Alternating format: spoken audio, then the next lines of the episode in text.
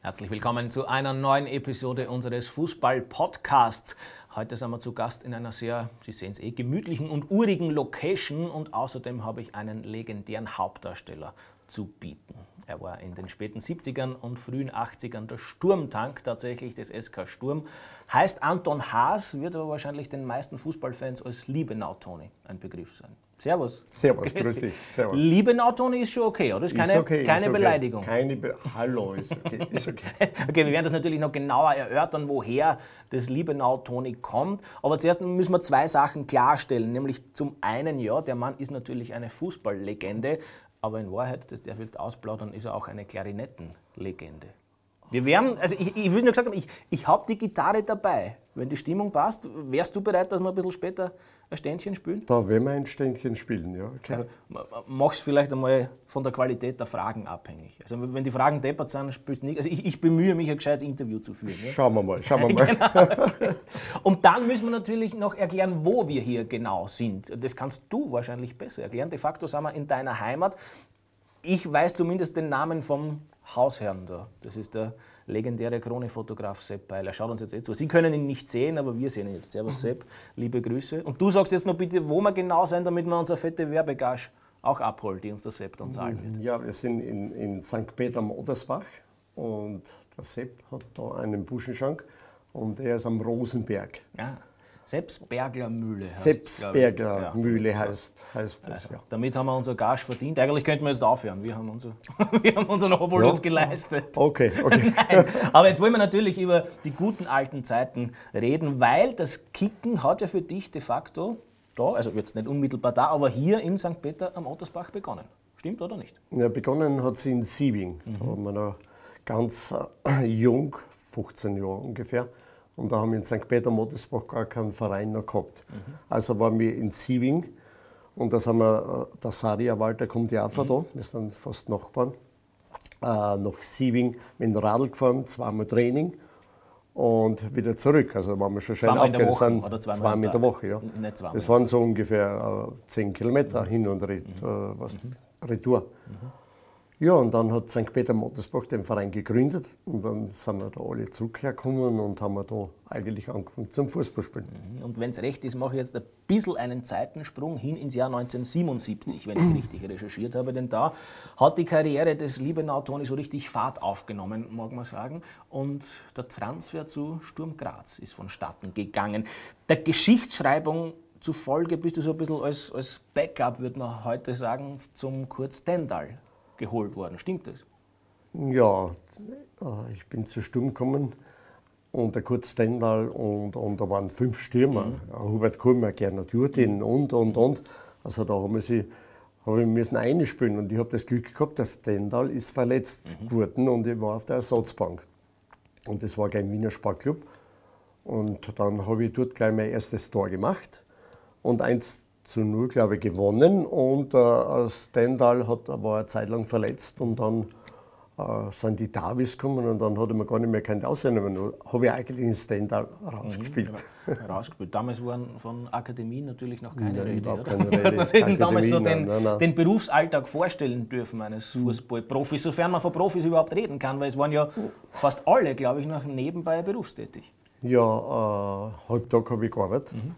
Und zwar beim Gadi habe ich die Autos zugestellt äh, zu den Filialen und habe mich zu Sturm äh, zum Training gefahren. Also ich habe in Gnas habe ich gewohnt, ich bin jeden Tag 130 Kilometer gefahren. Mhm.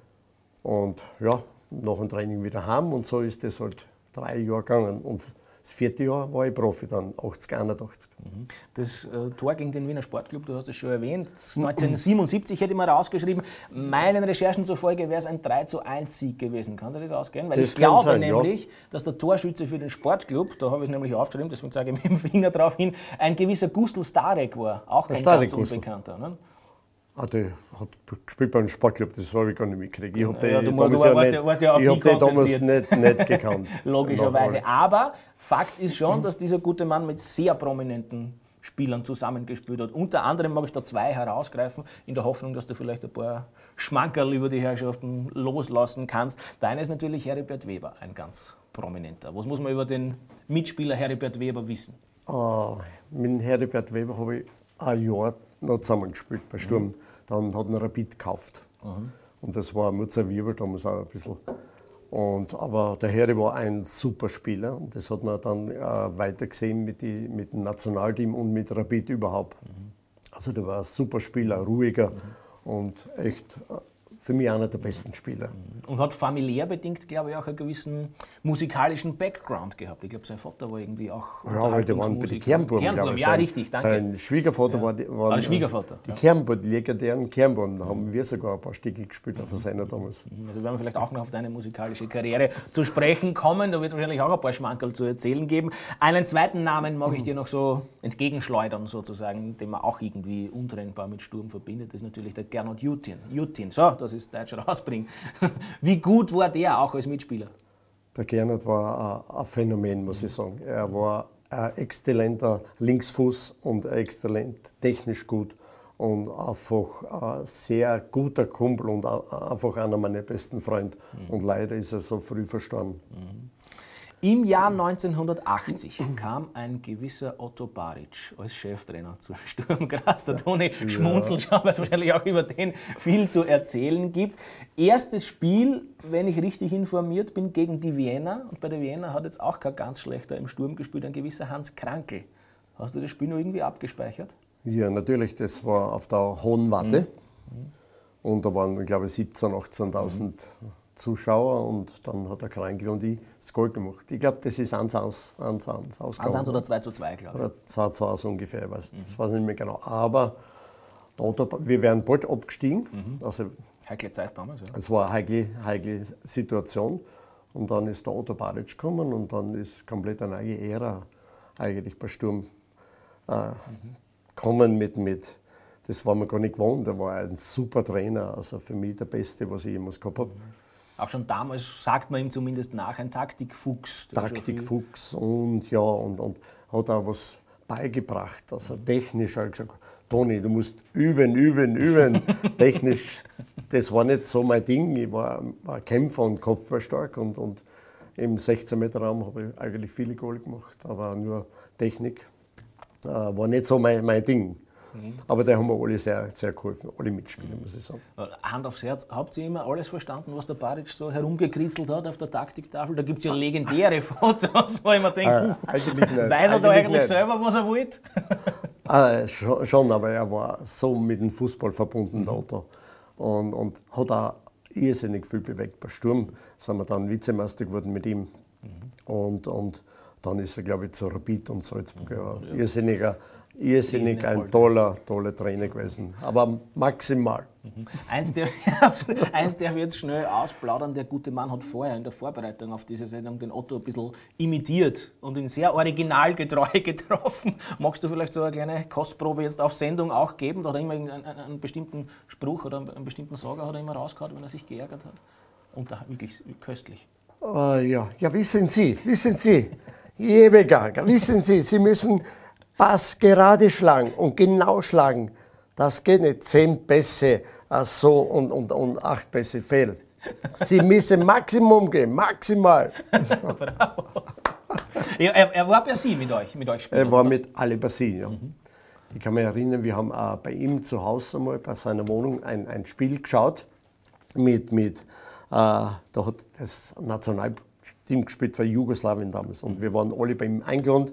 Wir mussten alle Wasser trinken oder Orangensaft, kein Alkohol. Apropos Wasser, ich will es nur erklärt haben, ja. so gemütlich der Heirigen da ist, aber wir haben ja da Wasser zum Wir haben nur Wasser zum Trinken, weißt du? Nein, jetzt aber muss ich ja fairerweise sagen, wir haben es nicht anders bestellt. Ja, richtig. Wir kennen ja, auf Sendung müssen wir schon mit gutem Beispiel voran. Zum Schluss trinken wir dann genau. auch. Ja, genau, wenn, wenn die Kameras aus sind. Wenn die Kameras aus sind. aber, aber der hat nur 90 Minuten hat er, wissen Sie, so, schauen Sie, so müssen Sie das machen, so, so, so. Jeden einzelnen von unseren Spielern hat er eigentlich das äh, so beigebracht, mhm. dass wir das ungefähr so hinkriegen sollen. Aber er war super, mhm. einfach super. Mhm. Jetzt müssen wir chronologisch ein bisschen einen Sprung zurück machen ins Jahr 1977, glaube ich, noch einmal. Weil da, um jetzt endlich die Frage zu beantworten, woher der Name Liebenau Toni kommt, ist ja dieser Mythos entstanden mit deinen Toren gegen die Austria und dann speziell gegen den GAK. Du galtest ja auch als Derby-Spezialist. Ja, ich glaube, den, den Liebenauer Toni habe ich gekriegt äh, von, von glaube ich, von der Kronenzeitung Roboter, irgendjemand. Und ich habe äh, dort. Die Krone hat damals schon immer für Qualität. Natürlich, natürlich. immer die Wahrheit geschrieben. Ich habe gegen die Austria Wien ich zwei Goal gemacht und da haben wir 3-1 gewonnen. Und das war für mich eigentlich der Sprung dann, äh, dass ich Stammspieler geworden bin und dann gegen IAK sowieso. Ah, das war mein Lieblingsclub. Mit den, gegen den habe ich am liebsten gespielt. Hast du ein Buch geführt, wie viele Tore du gegen den GRK geschossen oh, hast? Eigentlich nicht, so 5, 6, 7 in dem ja, Bereich. Ja. Aber, aber, ich war verletzt dann ja. zweimal. Und, aber, aber der GRK, das war mein Lieblingsclub. Da bis damals, wenn du das vielleicht ein bisschen illustrieren kannst oder erklären kannst, hat welche Bedeutung gehabt, auch für die Stadt überhaupt? Ja, das war unvorstellbar. Das war eine ganze Woche ist da nur über das Derby gesprochen worden. Und da hat es Wetten zum Abschließen gegeben, glaube ich, der, der, der Kartniker oder was im Tüting haben durch die, die Innenstadt müssen mit einem Esel reiten oder was, ich weiß nicht so. Und, und viele, viele Episoden. Also das war richtig schön und, und äh, mit 18.000, 20.000 Leute da. Das war unvorstellbar. War, waren schon Erlebnisse, die du ja, ja auch fein säuberlich dokumentiert hast, wie ich gesehen habe. Es gibt ja schöne, schöne Mappen, wo so ziemlich alles drinnen steht, was man über die Karriere des lieben Toni wissen muss. Ne? Ja, ich habe ein bisschen was ausgeschnitten, was in die Zeitungen gestanden ist und das ist, bis heute noch schaue ich das ab und zu mhm. gern an. Ja. Welche Erinnerungen hast du denn an das UEFA Cup-Spiel gegen Mönchengladbach in der Saison 78, 79 oder an die beiden Spiele, Hin- und Rückspiel? Ja, da war wir in, in, in Gladbach und dort hat der Gernot und ich am Spitze gespielt. Mhm. Und es ist bis zur 70. Minuten 1-1 gestanden. Also da haben wir recht gut gespielt bis dahin. Und dann hat unser Trainer mich austauscht und hat ein Stück Haare reingegeben. Mhm. Und auf einmal war die komplette Partie gekippt. Der war ein bisschen ein Paliestra. und haben wir 5-1 leider verloren und da haben 2-1 dann. 2-1 also die sind dann Europacup-Sieger geworden und die waren schon richtig gut, Thomas. War wahrscheinlich Für mich eine Erfahrung. Ein Erlebnis und eine Erlebnis, Erfahrung. Ja, 30 Meisterschaftstore hast du für den SK Sturm insgesamt erzielt, zumindest wenn ich Ja, 30. Äh, ich habe dann äh, im Jahr 80, 81 äh, zwei schwere Verletzungen mhm. gehabt. Mhm. Und das hat mir eigentlich äh, komplett zurückgehauen. Und äh, sonst wüsste ich nicht. Unter Umständen wären wir sogar dort Meister geworden, mhm. weil ich habe die beste Form gehabt überhaupt. Und dann hat man eine gewisse Witzani, den vergesse ich auch nie, den Namen. Mhm. Vom Wiener Sportclub hat mich richtig äh, eine Mittelfußquetschung äh, zusammentreten. zusammentreten. Genau. Und dann im Frühjahr habe ich noch einen Muskelfaserriss gehabt, komplett war ich zweimal zwei Monate weg. Und dann bin ich schon wieder gekommen, aber ich schon wieder auf der Bank, aber nur leider Gottes 81 Jahre, mhm. war nachher die Meisterschaft verloren mit dem letzten Spiel daheim gegen Rapid. Mhm. Und eben im 81er Jahr ging es für dich dann auch weg vom SK Sturm zur DSV Alpine, richtig? Ja, ich habe ein Angebot gehabt für die, für die Admira. War der Admira Latzke, mhm. Latzke, Felix, war, Latzke. Mhm. Felix war dort Trainer und ich war schon drei Wochen draußen bei der Admira. Mhm.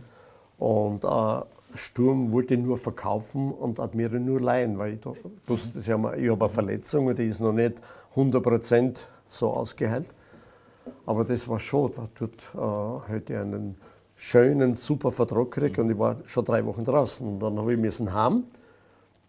Und dann haben sie mir doch, einen Tag habe ich noch trainiert unter Baric, dann kommt Donowitz und bin ich nach Donowitz rauf und habe sofort einen Vertrag unterschrieben. Also und, äh, es war, das war damals, muss ich sagen, dass ich, dass ich nicht ein Gegner mhm. Ding stärke, weil sonst hätten sie mir keinen Admira gegeben. Mhm.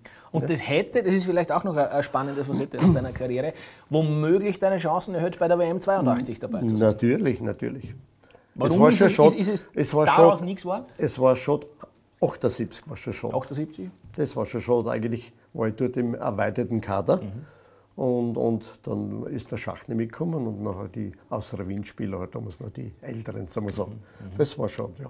Also man muss jetzt wahrscheinlich, weiß das zu wenig, aber ich kann mir schon vorstellen, dass es jetzt keine Schande ist, hinter Krankel und Schachner vielleicht nicht die erste ja, Wahl zu sein. Also die, waren, die, die konnten schon kicken. ja, zwar, natürlich, nicht? natürlich. Ja. Aber wie sehr, wie sagt man, wie sehr nagt das unter Anführungszeichen noch, dass es eben für eine der beiden Weltmeisterschaften nicht gereicht hat?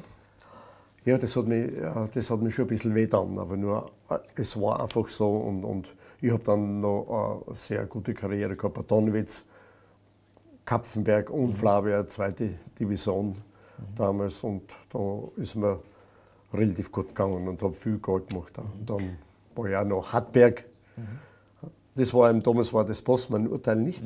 Und deshalb habe ich müssen machen, was der Verein. War der Sprung ins Ausland natürlich ein ganz, ja, ganz oder fast, fast unmöglicher damals. Oder sehr, sehr schwer zu vollziehender jedenfalls. Wie oft trifft man dich denn heute noch im Stadion an? Gehst du ja, zu Sturmspielen? Öfter, ja, öfter. Ja. Ich gehe mit dem Ehrenpräsidenten, mit dem Fehl gehe ab und zu. Mhm. Und ach so, und, und sie spielen jetzt wäre richtig gut. Mhm.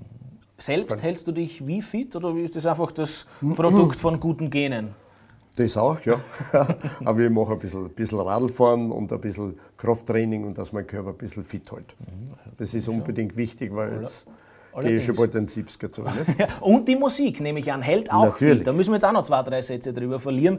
Was hat es mit deiner Musikal oder mit deiner Musikaffinität an sich zu tun? Wie, bist du zum Klarinettenspielen tatsächlich gekommen? Ja, ich habe, wie gesagt, die Klarinette habe ich so zwei Schulen durchgemacht und dann habe ich bei den Blaskapeln in St. Peter spielen dürfen.